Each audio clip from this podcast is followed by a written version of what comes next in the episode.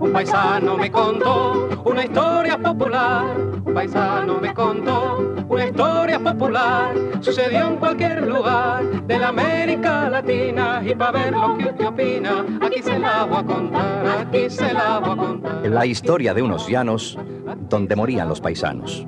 Aquí se la voy a contar.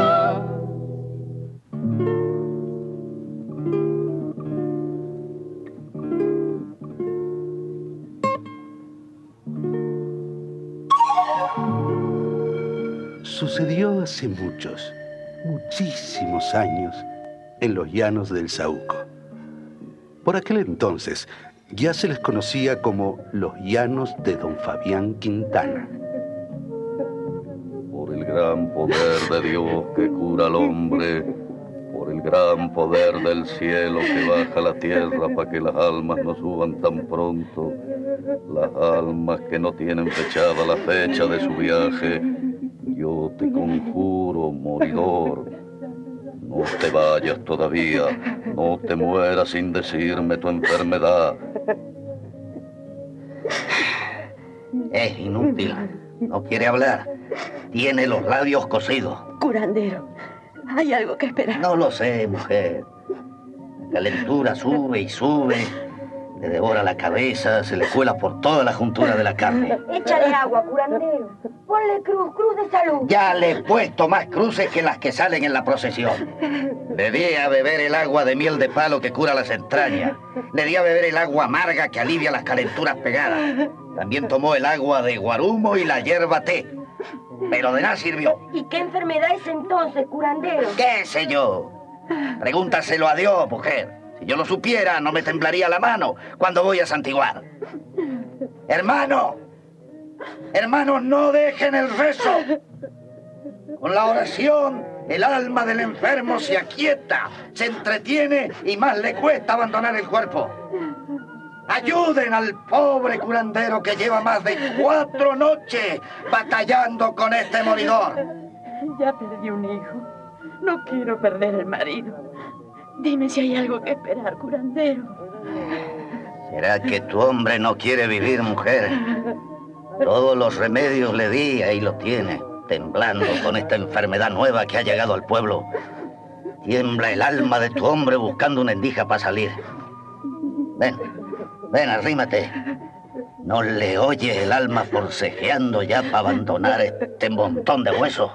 Tú también tiemblas, curandero. Sí, pero yo lo hago de rabia. Quiero amarrarle la vida a este moridor, pero se me escapa como cuervo en la noche. Quiero saber su dolencia, pero no me la dice. Eh, Aunque ya no lo hago por él, sino por los que vengan detrás. Es demasiado mío para que me deje sola tan pronto. No quiero llorarlo todavía. No tiene ninguna esperanza, curandero. Ya no, mujer. Ya está muerto.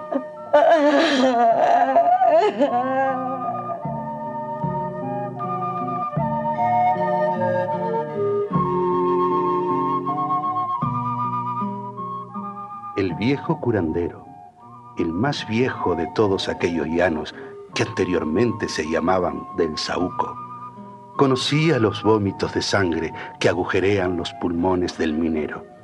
Conocía la malaria y la tiricia. Sabía bajar la calentura que ataca al peón cuando trabaja en la finca mojada. Sabía chupar también la mordida de la culebra. Conocía la enfermedad que mata y el remedio que deja vivir al llanero. Pero la maldad que mató a Filomeno Rugama, esa no la conocía. Contra aquella enfermedad, nada pudo hacer el curandero. Tampoco nada pudo hacer con la niña de Lucía Correa, que se dobló como un tallito verde en plena calle, camino de la casucha de adobe donde vivía. ¿Cómo está, mijita? Curandero. Sin querer morir, pero muriendo. Ayer se sintió mal. Y la otra noche... Tu niña era tan lozana como la flor del saúco. Ahora se marchitó. Tú puedes curarla. Tú la viste nacer.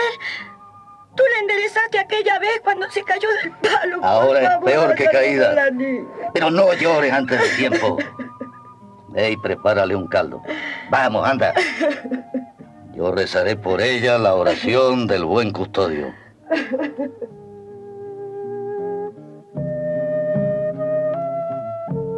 Pero tampoco sirvió la oración ni la cruz del curandero. La niña temblaba como las hojitas de salvia cuando la brisa sopla. Prendieron dos velas, una a cada lado del camastro. Van a morir nuestros hijos y nosotros con ellos. Hasta la tierra morirá. No es cierto, curandero. Parece así. Pero la maldición no está en la tierra ni en nuestros hijos. La maldición está en uno solo. No guardes la palabra. ¿De qué? No, no pregunte ahora, mujer. Yo seguiré rezando, que ese es mi oficio. Ayúdenme también ustedes a sujetarle el alma a este infeliz. Ayuden al curandero. Y tú, ve y prepara otro caldo para la niña. No traigo agua bendita para bañar. No, no, mejor caldo. Caldo para tomar. Dios está castigando. ¿Verdad, curandero? No, hermana. Es otro Dios. Es otro castigo. ¿Ya le viste la cara? ¿Ya le conociste el nombre a ese otro? Sí, creo que sí. Dímelo pues. No. Ve tú misma y pregunta. Ya lo andan corriendo en el pueblo de boca a oreja, de oreja a boca. Los moridores van en silencio. Pero ya nosotros sabemos.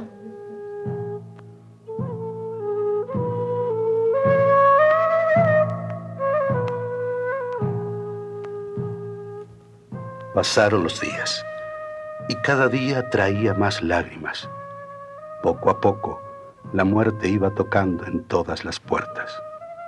Poco a poco, el pueblo se moría.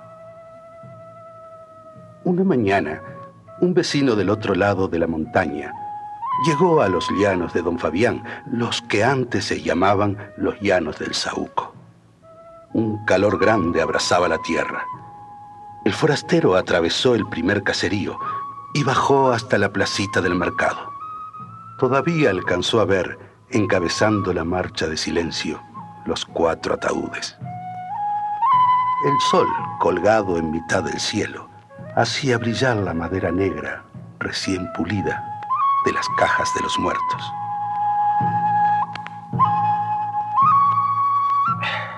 Mal día escogí para visitar estos llaneros. Un día de cuatro lutos juntos.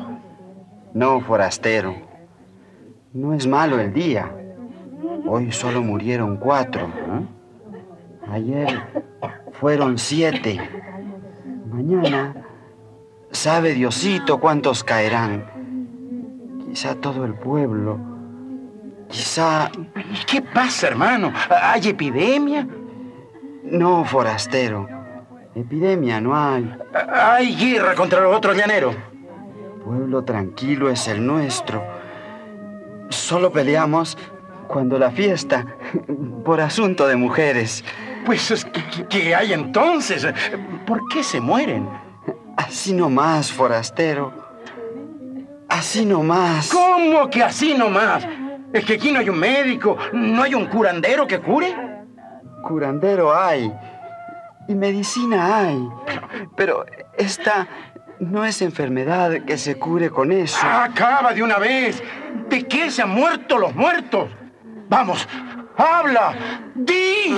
El forastero, con los ojos impacientes, zarandeaba al vecino que tenía a su lado. De repente, el hombre se le desplomó entre las manos. Cayó en tierra en medio de la plaza, como una hoja seca que se desprende con la sacudida del viento. ¿También tú? Eh, eh, espera, hermano, no te mueras. Eh, eh, espera.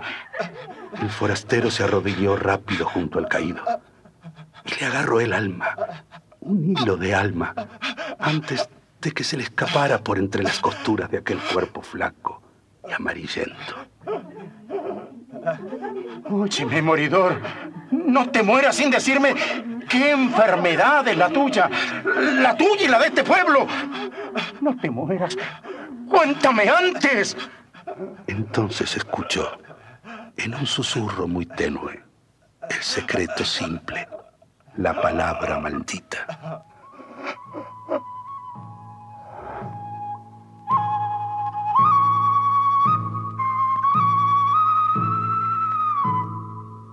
Tres días después, el forastero pasó a pie la montaña y regresó a su pueblo, el que estaba al otro lado del valle. ¿Cómo te fue por los llanos del Saúco? Ya no se llaman así, mujer. Ahora son los llanos de don Fabián Quintana. Es lo mismo, pues. Dime cómo te fue. No, mujer. No es lo mismo. Cambió el nombre y cambió la vida del lugar. Mueren los hombres, mueren las mujeres, los niños mueren también. Mucho. Llegó la enfermedad al pueblo. Llegó don Fabián. Don Fabián Quintana con su bolsa llena de reales. Se hizo amo de tierras y amo de ganado. Bajó los jornales, subió el precio del trigo, se enriqueció prestando 10 y cobrando 20. Acaparó. Lo ha ido acaparando todo. Llegó don Fabián y con él llegó la maldición a los llanos. Los compueblanos comen menos, cada vez menos. No comen. Está frío el fogón y fría la tripa. Y hay una palabra maldita en la boca de los moridores. Hambre.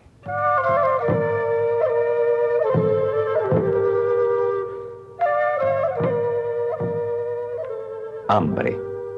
Uno de cada dos latinoamericanos pasa hambre. 180 millones de personas en nuestros países no comen lo suficiente. El hambre no es una enfermedad, pero sí la madre de muchas enfermedades. La mitad de los niños haitianos padece anemia, y esto es hambre. De cuatro salvadoreños que mueren, uno muere por falta de vitaminas, y esto es hambre. La esperanza de vida de una mujer boliviana es tan solo de 48 años. Y esto es hambre. Pero no hay hambre en América Latina por falta de alimentos. Nuestro continente es rico. Sin embargo, muchos millones no comen porque unos pocos se hartan. El hambre de América Latina tiene sus culpables, sus Fabianes Quintana, los que acaparan y derrochan, los que pagan jornales de 25 centavos a 60 millones de nuestros campesinos los que gastan en las salas de fiestas de Caracas en una sola noche los 500 dólares que tienen muchas familias venezolanas para vivir todo el año. Ellos son los responsables. Ellos y los de fuera, los que desde hace cinco siglos han saqueado nuestras riquezas. Un ciudadano norteamericano come 40 veces más carne que un campesino de Honduras. Y en Guatemala, la mortalidad infantil es 40 veces más alta que en Estados Unidos. El hambre no la curan las aguas del curandero ni las lágrimas. Desde los llanos del Saúco hasta el norte de México y el sur chileno, el hambre, con su triste saldo de muertos, como una guerra sin balas, como una bomba silenciosa que mata cada año a un millón de nuestros hijos. Ahora mismo, mientras usted estaba escuchando este programa, 28 niños latinoamericanos acaban de morir. Han muerto de hambre. Y así no puede ser.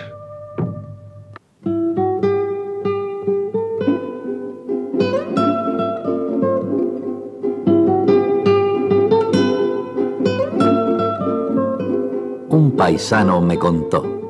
Serie escrita y dirigida por José María Romero.